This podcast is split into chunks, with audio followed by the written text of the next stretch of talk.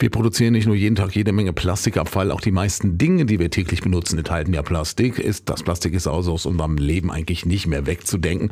Und auch in unserer Umwelt müssen wir oft nicht lange suchen, bis wir die erste aus der Tasche gefallene Riegelverpackung auf dem Gehweg rumfliegen sehen oder eine weggewehte Supermarkttüte im Gebüsch hängen bleibt.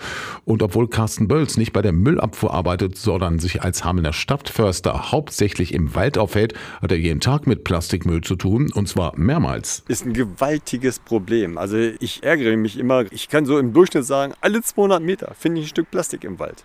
Meistens habe ich irgendwie eine große Hosentasche oder einen Beutel dabei und lese es auf oder so. Aber es ist ein gewaltiges Problem, warum das Zeug verrottet einfach nicht. Jahrelang kann man sich das noch anschauen und wir müssen als Gesellschaft da wirklich eine totale Veränderung hinbekommen. Das Einzige, wo eine Wiederrecyclung funktioniert, das Einzige in der gesamten Schöpfung, das ist der Baum, das ist Humus, das ist Zellulose. Das ist das Einzige. Alles andere funktioniert nicht in der Wiederverwertung und das muss der Mensch endlich begreifen.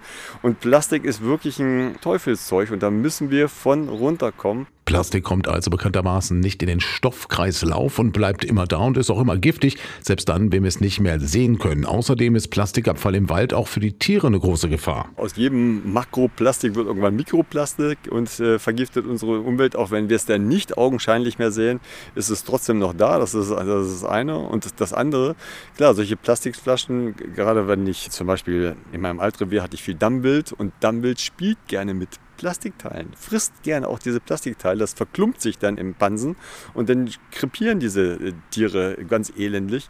Oder was ich diese Litzen bei Weidezaunanlagen, wenn sich dann so ein Hirsch erhängt hat mit so einer Litze, wie das aussieht, dann müsste man mal mehr Bilder wahrscheinlich veröffentlichen, damit man einfach weiß, was der Mensch da anstellt mit dem Zeug. Auch im Hamelner Stadtwald nimmt das Plastikproblem immer weiter zu. Stadtförster Carsten Bölz hat täglich mit Müll zu tun, der achtlos zwischen die Bäume geworfen wurde. Und außerdem macht er auch auf die Folgen aufmerksam, die Plastikmüll im Wald auch für Tiere hat, die ihn zum Beispiel mit Nahrung verwechseln oder sich daran verletzen.